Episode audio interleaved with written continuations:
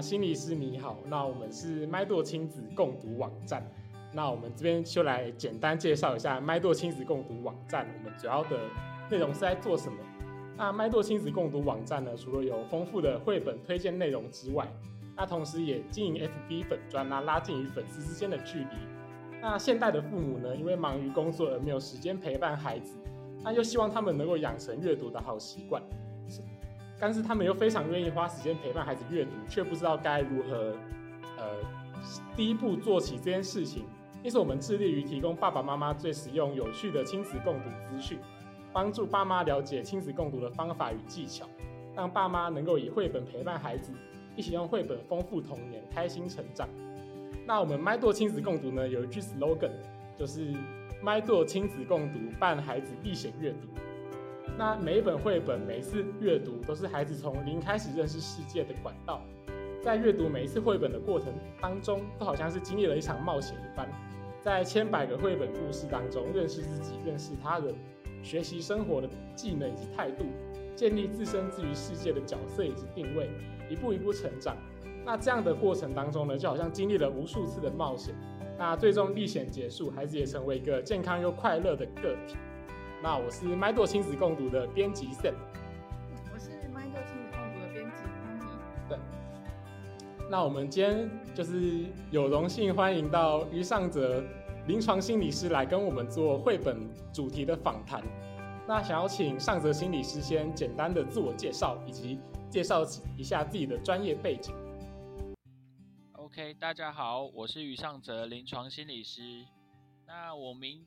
目前平日的话都是在桃园的联信国际医院的身心科工作。那多数的话。会负责六到十六岁儿童跟青少年的心理评估跟治疗的部分。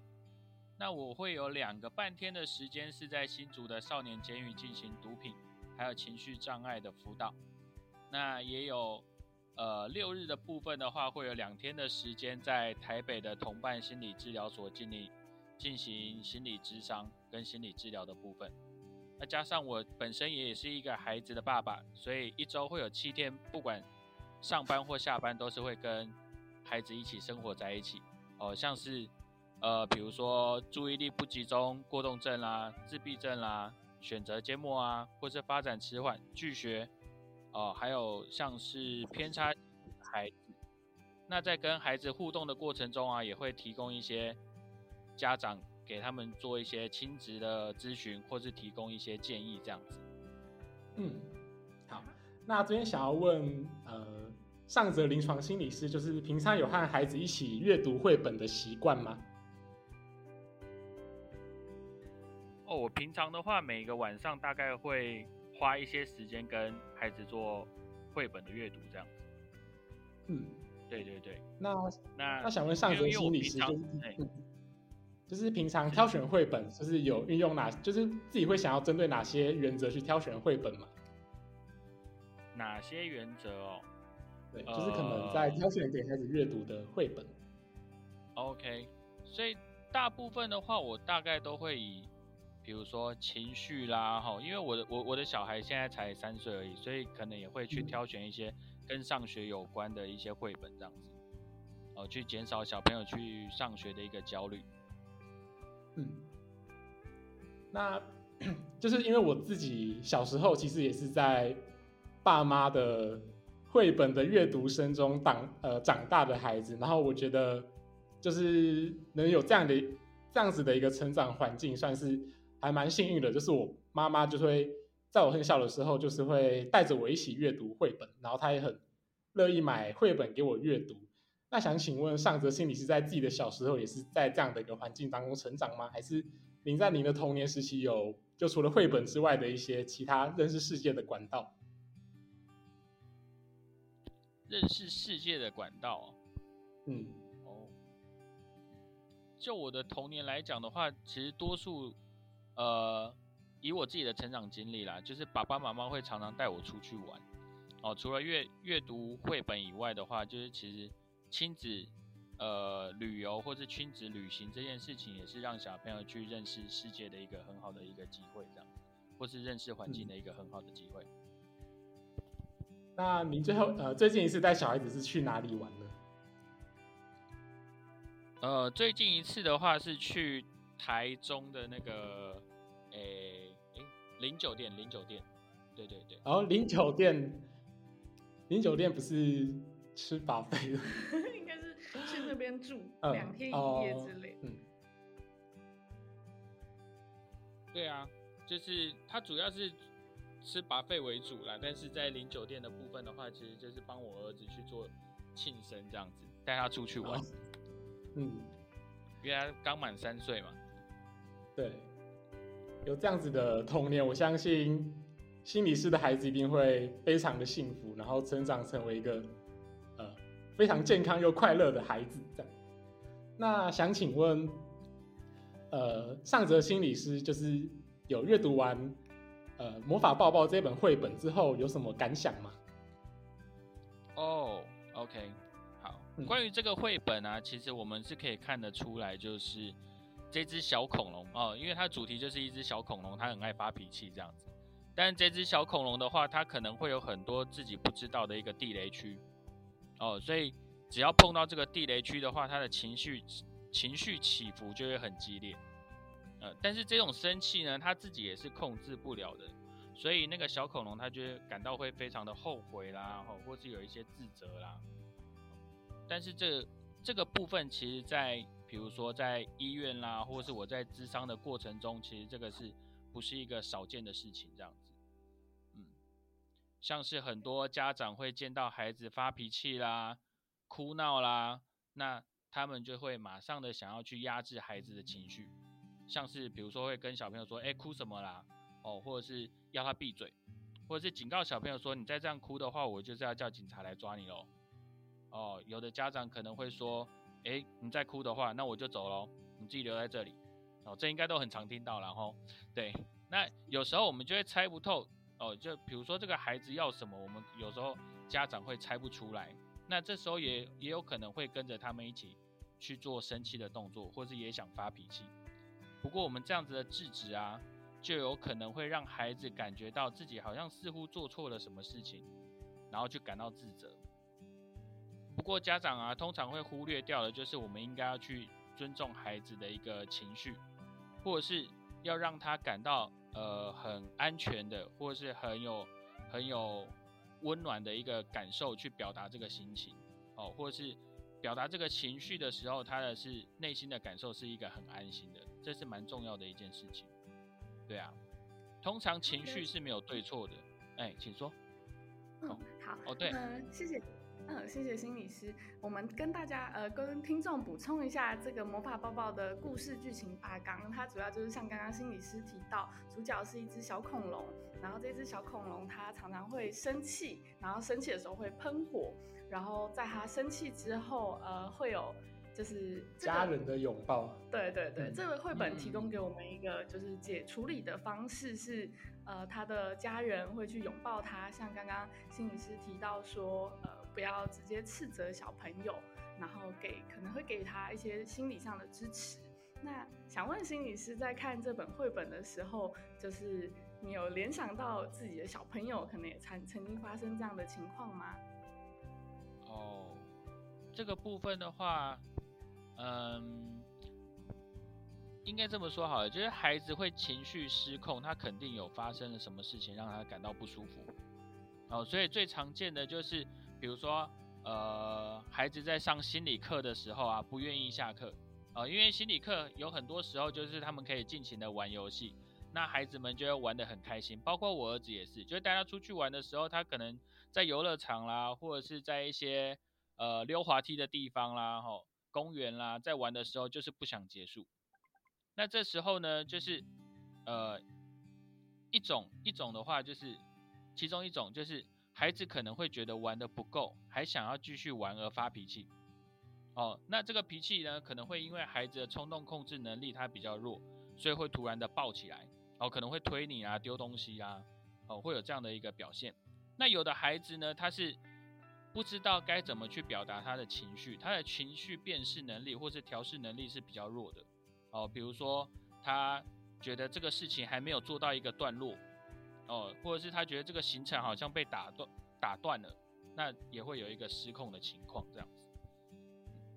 但以我自己比较常发生发生的话，就是在上课的时候，小朋友不想下课这样子。对，是那嗯，代表说，其实从心理师的角度会觉得，小朋友有时候情绪比较起伏不定是正常的情况。那在这种情况下，嗯，心理师会怎么建议我们，就是去面对小朋友情绪比较激动的时候？好，面对小朋友情绪激动的话，我们可以分几种原因哦。因为一般小朋友他情绪激动啊，会有两两个部分，一个是他可能是情绪辨识能力不够，比如说是什么事情让我发脾气，或是发什么样的一个脾气，他这个部分的辨识能力不太够。另外一个是他的冲动控制能力还不太好，比如说该如何好好的适当的发脾气。哦，那这个就会跟我们的大脑的发展会有一些关系，所以年纪越小的小朋友啊，他的大脑发展还不够成熟的时候，就越难做到这个事情。这个是需要大人来引导的。哦，那我们要怎么引导呢？基本上你可以在当小朋友发生情绪失控的状况的时候，你可以先思考一下，你知不知道他发脾气的原因？如果知道他发脾气的原因的话，你或许可以在这个合理的范围里面。放宽一些有限制的条件，比如说像我说的，就是小朋友还想要玩这件事情，你可能可以反映给小朋友知道说，哦，你觉得这个游戏还不能结束，你还想要继续玩，所以发脾气。哦，那可以啊，我们就再多玩五分钟。接下来我会帮孩子做倒数的动作，让他有一个预备。哦，预备结束的这个部分。哦，或者是有的小朋友可能会在餐厅的时候觉得上菜很无聊啊。那这时候你也可以放宽一下条件，比如说跟他研究一下 menu 的菜单在写哪些东西，哦，或者是跟他玩一下汤匙的游戏也可以，哦，这个就是我们可以去去做调整的部分。那如果是不知道原因的话，那你就可以去好好的安安抚小朋友的情绪，比如说啊，你真现在真的很生气，好，不要气了哦，妈妈也知道哦，妈妈也知道你在生气啊，哦，那你真的太气了哦。那我们再安慰他，给他一些抱抱，这样这样也是一个方法。对，嗯，那我这边有个疑问，就是这样听心理师这样说下来，感觉好像让孩子适当的抒发自己的情绪，对孩子大脑的发展是比较好的。那如果有些孩子他可能呃比较不擅长表达自己的情绪，在呃对外在的世界，那可能会比较偏向于有任何情绪都。往自己的内心里面吞，就是属于比较压抑的个性。那这样长久下来，如果大人没有察觉的话，会不会对小孩子造成比较负面的影响呢？嗯，这样子的话，通常来讲有可能会，因为爸爸妈妈抓不透的时候，就有可能会用比较凶的方式，或者比较威吓、威严的方式来来制止小朋友。哦，所以。通常来讲，我们都还是会建议家长说：“哦，我平常可能就要跟小朋友有一个固定的一些互动的时间，哦，比如说亲子阅读是其中一种。那另外的话，可能增加游戏时间也是一种。你可以跟小朋友去玩一些情绪的颜色配对，也可以。哦，像像如果是冲动控制部分的话，你也可以去协助小朋友说，平常我们来练习停止键。哦，比如说，哎。像这个恐龙很生气哦，很生气哦。你觉得它可以怎么停止？会不会我们给它一个拥抱可以停止？哦，我们来试着抱抱看，抱个三秒钟。哦，这样子会不会恐龙就比较好了？那另外的话，也可以跟恐龙练习说，哎，我们来帮恐龙练习深呼吸三次。哦，吸气、吐气都要听到哦。吸气、吐气，吸气、吐气，然后练习三次。这个也是协助小朋友去练习冲动控制的部分。还有练习这个停止键，哦，这都是蛮重要的部分。这样子，嗯，那因为呃，在魔法抱抱里面，就是那只小恐龙的家长，其就是大恐龙，小恐龙爸妈是大恐龙，他对于小孩子愤怒的态度其实是比较算是温柔以对，然后呃，他比较可以主动的察觉到小孩子的情绪，然后当可是当回到现实世界当中的时候，有些孩子。可能发脾气的时候，爸妈会选择冷处理，然后一方面可能是因为平常爸妈工作已经很劳累了，那回家再看到孩子这些情绪，可能会有点疲于应对，然后就他们可能会有个想法，就是孩子可能发脾气发累了，他自己就会冷静下来了。那这种方式对于孩子来说是不是正确的呢？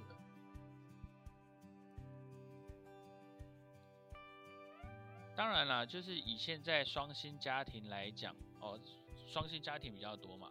那双薪家庭来讲的话，可能爸爸妈妈都会工作很累。那回到家里面看到小朋友发脾气的时候，有时候这个时候理智线会断掉。嗯，所以，呃，如果啊发现自己理智线很可能断掉的时候，可能可以先寻求一下对方的协助。呃，比如说爸爸。爸爸真的很忙哦，今天工作真的很累的话，小朋友发脾气的时候，或许可以邀请妈妈来担任这个协助的角色。总会有一个人心情可能是比较好一点的，来承接小朋友的这个心情。哦，因为小朋友在发脾气的时候，你可以放时间给他哭泣，哦，或者是放时间给他生气，这个都是可以的。但是你可能还是得关心一下他，说，哦，你现在真的很生气，我也知道了，哦。让他知，让让小朋友知道说他现在发这个脾气是有被理解的，哦，这个会蛮重要的。如果长时间都不理他的话，有的有的家长可能就完全放给他在旁边哭的时候，这时候小朋友可能会更挫折，因为爸爸妈妈没有 catch 到我的心情，对，那这时候他会感觉到更孤独啦，吼，或者是更更觉得这个家庭可能不够温暖啊，等等之类的，当然就会伤到亲子的关系，或是亲子的感情。嗯，所以有时候可能还是得请爸爸妈妈忍耐一下，尽可能的拉住自己的理智线。嗯嗯，就是我觉得刚刚心理师讲的，我其实我还蛮有感的，因为其实我小时候也发生过类似的事情。因为其实我是一个双薪家庭嘛，那就可能爸妈下班的时候都很晚了。那我那时候就很调皮，就那时候好像是我妈妈。他工作完然后下班嘛，然后再整理一些我们家里柜子的东西，然后就把柜子的东西先放到床上。然后那时候我就很贪玩嘛，然后也也一整天没有看到爸妈，就想要跟爸妈互动一下，我就整个人就跳到床上，然后把我妈放那些东西我打散，然后我妈就整个爆气，她整个鼻子线断掉这样，然后我也是被她吓到了。然后后来也是，就那那时候我跟我妈的关系就变得非常的紧张。那其实那时候其实是。换我爸来关心我，然后就是用一个比较，诶，比较像朋友的一个态度，然后就说说啊，你不要哭啦，不然我跟你讲个笑话啊，什么什么之类的，这样，就他也就是我爸也不会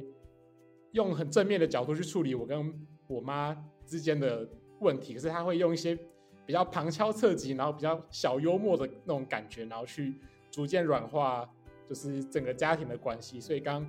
心理师讲的那些，其实我还蛮有感。那。不知道宝婷，不知道 Pony 小时候有没有理智，就是让爸妈理智线断掉的经验。嗯，这一部分也是我也蛮想问心理师的，就是不论是我自己，或者是现在我长大了，有时候在外面，我觉得特别，呃，在外面的餐厅啊，可能有时候小朋友他已经不想要吃饭了，我自己可能也是，就是吃饭吃到一半，我就开始想要玩闹，然后爸爸妈妈可能会喝阻。可是，在喝酒过程中，就是可能刚刚心理师提供给我们很多建议，就是设定停止键啊，或是表达理解的情绪，或者是跟小朋友玩游戏。那想问心理师，假设今天，呃，小朋友他已经就是已经完全失控了，已经完全没有办法，就是用前面的方式来阻止他的情绪发泄的时候，在外面的情境下，爸爸妈妈可以用什么方式去？帮助小朋友，或是帮助那个当下的氛围，可以变得比较和缓。因为小朋友通常来讲，呃，这个餐餐厅里面很常会发生这些事情啦。我觉得小朋友就是他可能吃不下哦，或者是他可能吃的很快，他已经先吃饱了。因为爸爸妈妈通常可能会先喂小朋友吃这样子。对，那这时候的话，可能。以我自己的例子来讲的话，我会跟我老婆去做一个攻守交换，可能就是爸爸先带小朋友出去走一走，因为他真的是明显的坐不住。你要求他坐住的话，他会很痛苦哦，因为他没有什么事情可以做啊。爸爸妈妈在吃饭，然后他也没事情做，他他已经吃饱了，所以这时候可能可以做的事情就是其中一个人就需要先带小朋友去走一走，然后另外一个人就要赶快吃，哦，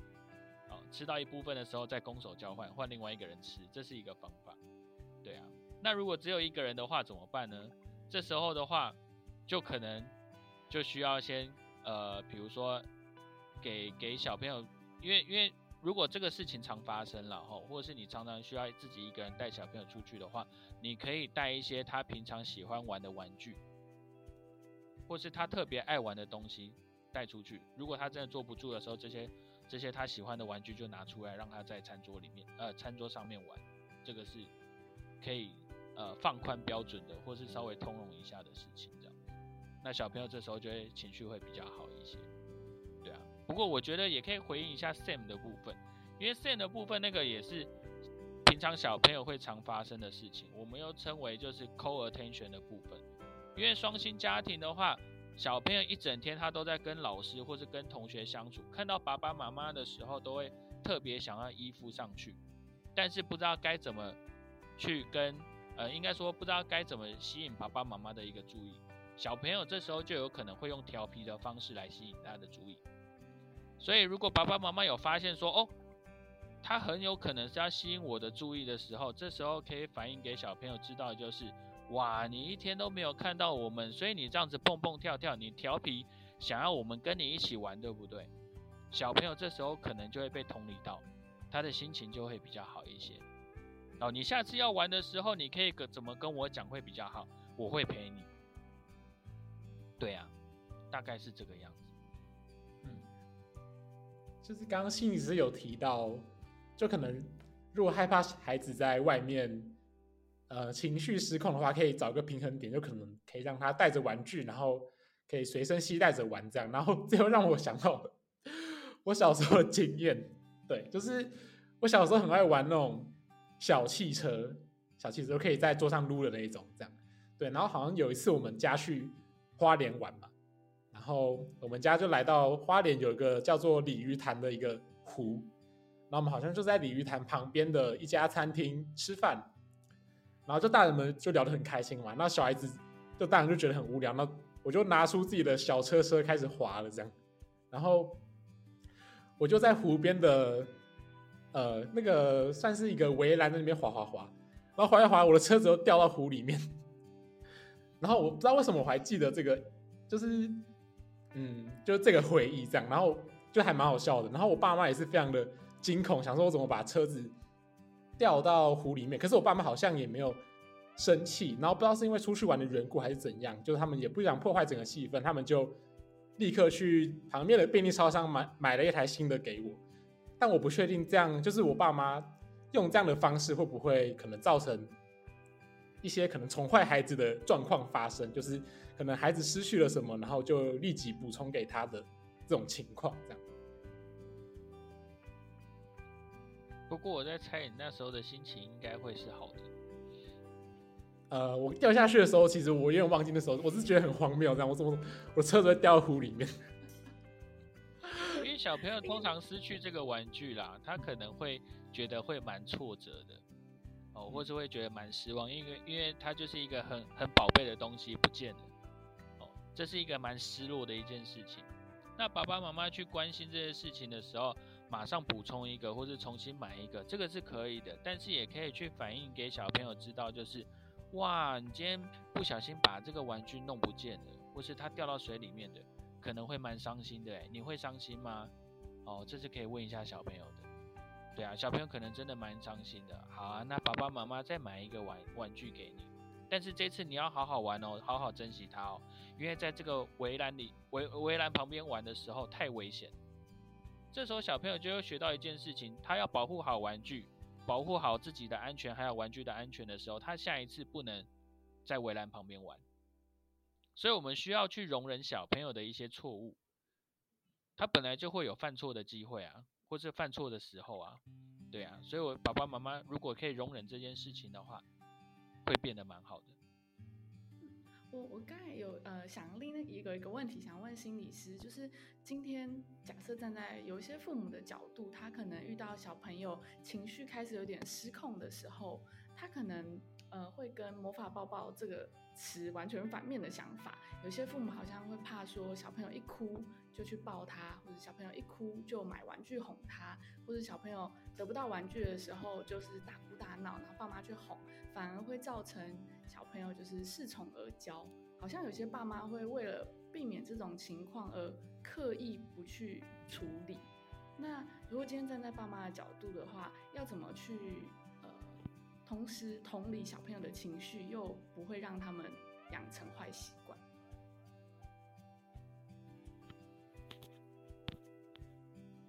这个部分的话，其实就可以去呃，应该说可能也要去关心爸爸妈妈这么做的用意是什么。如果他们真的觉得就是这么做，小朋友很容易就是呃，觉得好像这个不用负责任啦，觉得这个无所谓啦等等之类的一个事情的话，哦，这时候可能就可以跟妈妈、爸爸妈妈去讨论一下，说，哎，即便他他可能会需要负到这个责任，那我们可能还是可以从他关心他的心情方面去着手，哦，因为关心心情总没有对错了吧？对啊，你可以不用去做一些事情去补偿他，或者是跟他说，哎，哎，呃，比如说马上买一个东西给他，哦，好像在宠他的感觉，但是你还是可以去关心小朋友的心情。那等小朋友心情比较好的时候，再跟他讨论一下下一次怎么做才是安全的，或者下一次怎么做会比较好。嗯，好，那。呃，就是非常感谢今天呃上泽心理师跟我们聊了许多关于绘本《魔法抱抱》背后的一些呃育儿的一些小技巧。这样，那最后呢，想要请上泽心理师针对孩子情绪控管，呃，给一些提供一些专业的建议。这样，就是在整个过程之后，想要提供给爸妈一些孩子情绪控管相关的总建议。这样。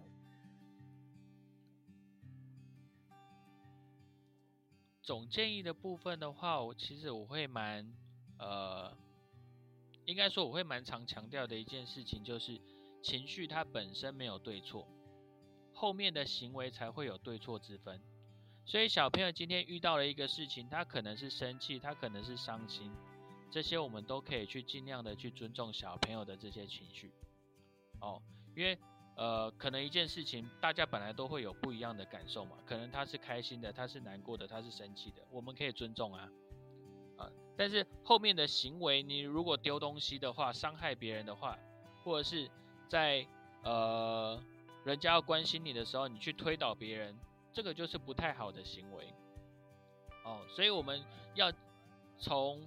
呃要要介入小朋友情绪的部分的时候，哦，我们可以先从这个关心。情绪的部分来着手，比如说给他一些拥抱，哦，或者是我刚才说的，就是情增加情绪调试的能力，哦，像是陪陪读绘本、增加游戏时间、颜色配对之之类的这些事情去着手。那等到情绪安抚之后呢，你再来跟小朋友去讨论这个行为的对错，或是告诉他下一次怎么做的时候，发脾气的时候怎么做才是能够被大家接受的事情。这是给各位爸爸妈妈的一个建议，这样子。好，那就我觉得，不管呃，不论是爸爸妈妈还是，因为我现在其实还不是爸爸妈妈，可是就整个听完下来，我觉得，呃，就不仅仅是孩子的情绪控管，我觉得刚刚呃心理师提到的一些理论或者是方式，我觉得在。呃，我现在二十几岁的人的情绪控管上面，其实也是有一些帮助的，这样，嗯，所以相信爸爸妈妈一定呃受益的更多。那就非常感谢今天上泽心理师那来跟我们麦豆亲子共读进行访谈。那我们后续会有更多的具有专业知识背景的，不管是心理师还是治疗师，然后会来跟我们聊聊绘本。嗯，那我们今天就到这边，谢谢。谢，好谢谢，也谢谢你们的邀约。